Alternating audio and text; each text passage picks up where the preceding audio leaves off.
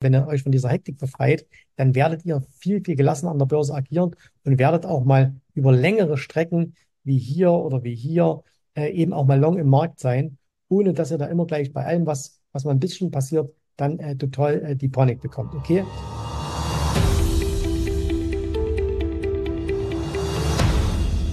Hallo und herzlich willkommen zum Investment Call.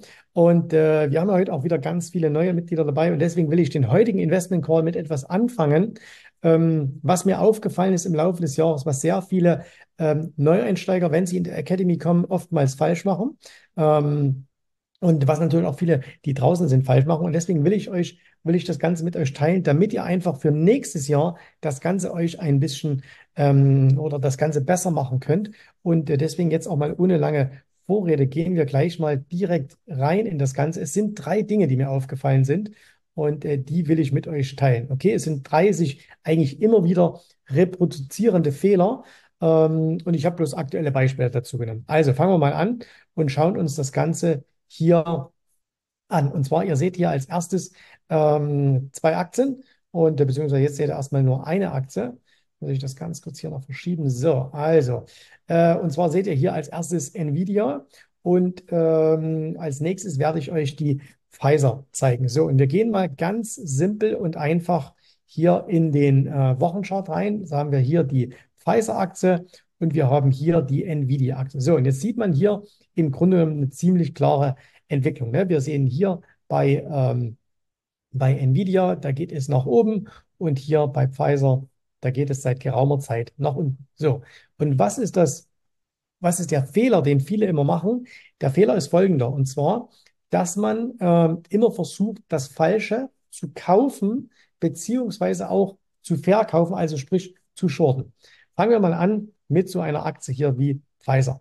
Wir würden jetzt viele, viele finden und ähm, viele kommen wieder, ich lese das immer wieder bei Fragen äh, in der Facebook-Gruppe, Fragen, die hier im Call kommen. Da sagt, hey, äh, ich finde, die Pfizer ist doch jetzt, ne, und das ist jetzt nur ein Beispiel für, wir könnten jetzt 50 andere Namen nehmen. Ich finde, die Pfizer, die ist doch jetzt so gut runtergekommen, die hat sich jetzt halbiert. Und wenn wir uns die doch mal langfristig anschauen hier, äh, dann sieht die doch gut aus. Ne? Also wenn wir hier mal umschalten, dann ist es doch eigentlich ein tolles Unternehmen und die ist es hier gerade auf einer Unterstützung, bla bla bla. Und deswegen, Jens, was hältst du davon, die zu kaufen? So, und da kennt ihr immer meine Antwort, dass ich sage, ich kaufe keine Schwäche. Das heißt also, warum soll ich eine Aktie kaufen, die zum Beispiel hier im Wochenchart einen vollkommen intakten Abwärtstrend hat? So, Punkt Nummer eins. Ähm, umgekehrt, wenn wir uns die Nvidia anschauen, dann kam besonders hier oben ganz häufig dann die Frage, äh, Jens, ich habe gelesen, die Nvidia, die ist ja jetzt fundamental so teuer und äh, die hat so und so viel KGV und die hat so und so viel Umsatzmultiple, bla bla bla. Und deswegen, äh, wo siehst du einen vernünftigen Short-Einstieg in diese Aktie. Und da hört er auch von mir, okay, warum muss ich eine Aktie, die gerade so nach oben läuft, die über den gleitenden Durchschnitt ist, die einen intakten Aufwärtstrend hat, die erst hier und dann jetzt auch erst wieder vor drei Wochen äh, oder vor vier Wochen einen neuen, ein neues Allzeithoch gemacht hat, warum muss ich versuchen, so eine Aktie zu shorten? Ne? Also, das hier oben kann der höchste Punkt gewesen sein. Das hier bei Pfizer kann der tiefste Punkt gewesen sein. Nichtsdestotrotz macht es überhaupt keinen Sinn, dass man immer versucht, quasi die Aktien, wo man vielleicht nicht long dabei war, und weil man das verpasst hat, sagt, jetzt ist er aber zu teuer und deswegen will ich sie shorten. Oder aber umgekehrt, weil man vielleicht eine Aktie schon lange im Depot hat oder weil man sagt, oh, ich muss jetzt ein Schnäppchen, alles andere ist zu teuer schon, ich muss es unbedingt Schnäppchen machen. Ne? Also kauft Schnäppchen im Supermarkt, kauft Schnäppchen im, im Jahresschlussverkauf, aber kauft keine Schnäppchen an der Börse und versucht nicht, hier irgendwelche Sachen ähm, rauszuverkaufen. Okay? So, also dass er sagt, ich gehe jetzt short. Also das ist der erste Fehler, dass, ähm, was, was mir oft auffällt, dass man versucht, quasi das Falsche zu kaufen und das Falsche zu verkaufen. Zweiter Fehler. Da nehme ich eine andere Aktie und zwar die Broadcom. So. Und äh, bei der Broadcom-Aktie, ähm, da wisst ihr, von, der, von, oder mit der haben wir schon einiges hier gemacht und haben auch schon mal darüber gesprochen. Und da hatte ich euch kürzlich hier so etwas gezeigt. Ich habe das hier äh, so ganz simpel eingezeigt und gesagt, hey, guck mal, hier äh, ist die Aktie ausgebrochen ja, aus diesem, das ist ja ein bisschen so gemacht. Und ähm, da habe ich sie dann hier gekauft. So. Und das haben dann viele auch gesagt, ja, das ist eine tolle Idee, mache ich auch. Aber äh, viele sind dann hier in diese einzige kleine Rückwärtsbewegung schon komplett wieder rausgegangen. Ne? Und das ist der zweite Fehler, der mir auffällt. Und zwar, jeder möchte eigentlich diese großen Bewegungen haben. Jeder wollte auch gestern äh, hier diese knapp 10 Prozent haben. Ne? Also wenn wir mal in den Tageschart gehen, das waren gestern irgendwie hier äh, 10 Prozent und heute kommen noch mal ein paar Prozent dazu. Aber die meisten haben Angst, wenn die Aktie dann mal ein bisschen fällt. Das heißt also, ähm, Sie sehen hier irgendein Muster, sehen dann, oh, hier ist die Aktie ausgebrochen, haben dann FOMO, ne? also sagen, okay, ich habe das hier verpasst und deswegen muss ich ja jetzt reingehen in das Ganze, gehen dann hier oben irgendwo rein und dann, wenn die natürlich schon runtergeht, dann gehen sie in den Tagesschau und sagen, oh, es ist die unter den 21er gefallen und deswegen muss ich sie jetzt hier verkaufen. Und dann gucken sie drei Tage später und sagen, oh, warum bin ich denn wieder nicht dabei? Und immer wenn ich einsteige, werde ich ausgestoppt. Ne? Und der Punkt ist einfach, dass den meisten, dass die immer sagen, okay, ich möchte, ähm, wenn ich immer frage, ist das ein Trade oder ist das ein Investment? Dann sagen viele, es ist ein Investment. Ihr behandelt aber oftmals eure Investments so, als wären es Trades. Und was meine ich damit? Ich meine damit, dass ihr ähm, zwar von eurem, von eurer Gewinnerzielungsabsicht die langfristige Sicht habt, aber bei eurem Stop-Management die ganz kurzfristige. Ne? Also dann darf es hier, dann geht es hier irgendwo rein und dann wird hier, hier schon der Stop gesetzt. Also hier wird gekauft, hier, und dann wird hier der Stop gesetzt und gesagt, ja, weil die muss ja jetzt nach, nach oben gehen. Was sie aber nicht muss, weil wenn wir uns das hier im Wochenchart anschauen, dann sehen wir, dass da alles vollkommen intakt ist. Wir sehen eine Aufwärtsbewegung, eine Seitwärtsbewegung, wir sehen Ausbruch auf ein neues Hoch, dann kommt die hier wieder zurück.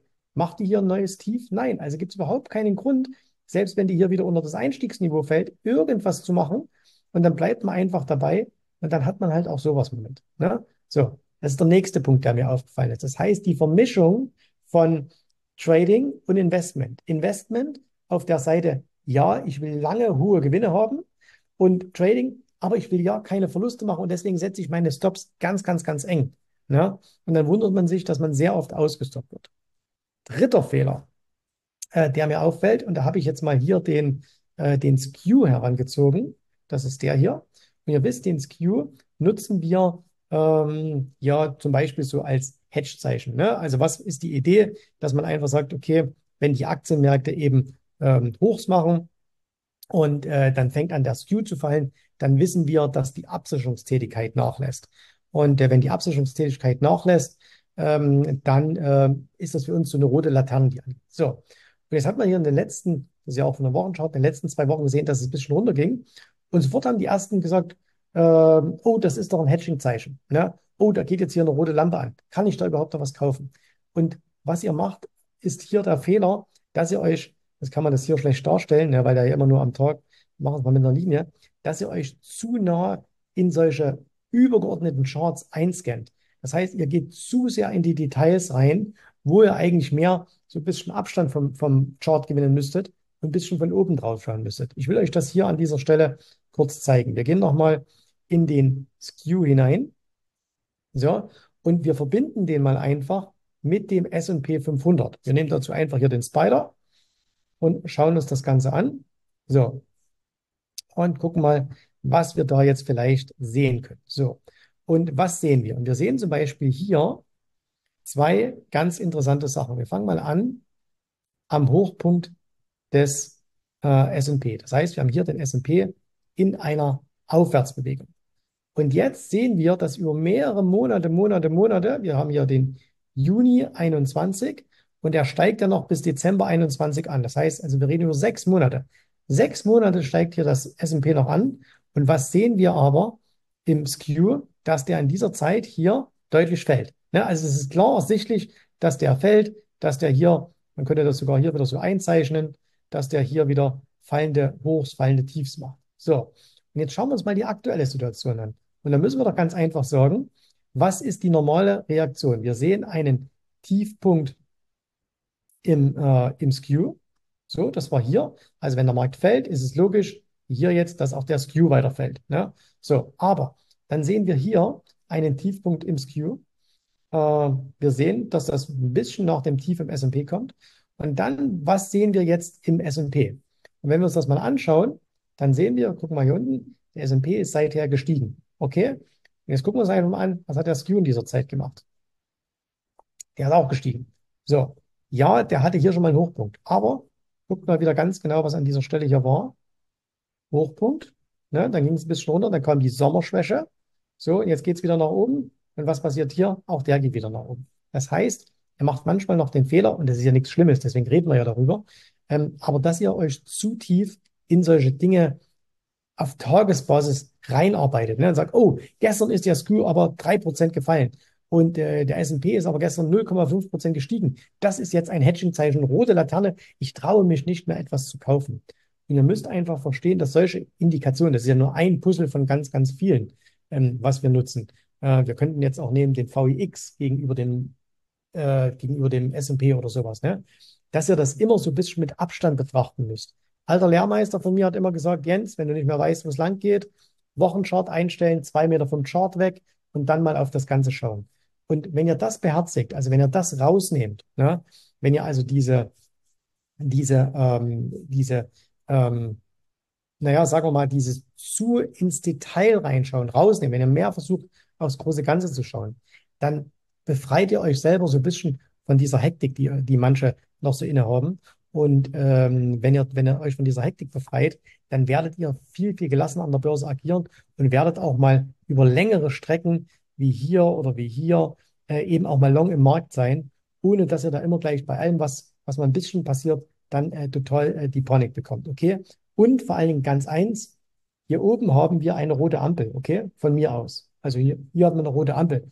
Warum musst du hier nicht aus dem S&P raus? Weil der ja noch im Trend intakt ist. Das heißt, ihr habt ja eine Indikation. Das ist genau wie etwas ist zu teuer äh, oder etwas ist zu billig. Aber am Ende ist immer das hier entscheidend, nämlich was macht der Chart, was macht der Trend des Instruments, was ich handle. Und ihr handelt ja nicht den Skew, sondern ihr handelt den S&P. Und ihr handelt ja nicht den VIX, sondern ihr handelt ja den S&P oder den Nasdaq oder sonst irgendwas. Das heißt also, nehmt das als Warnsignale, aber habt nicht so viel Angst, dann weiter in dem Trend zu laufen. Okay?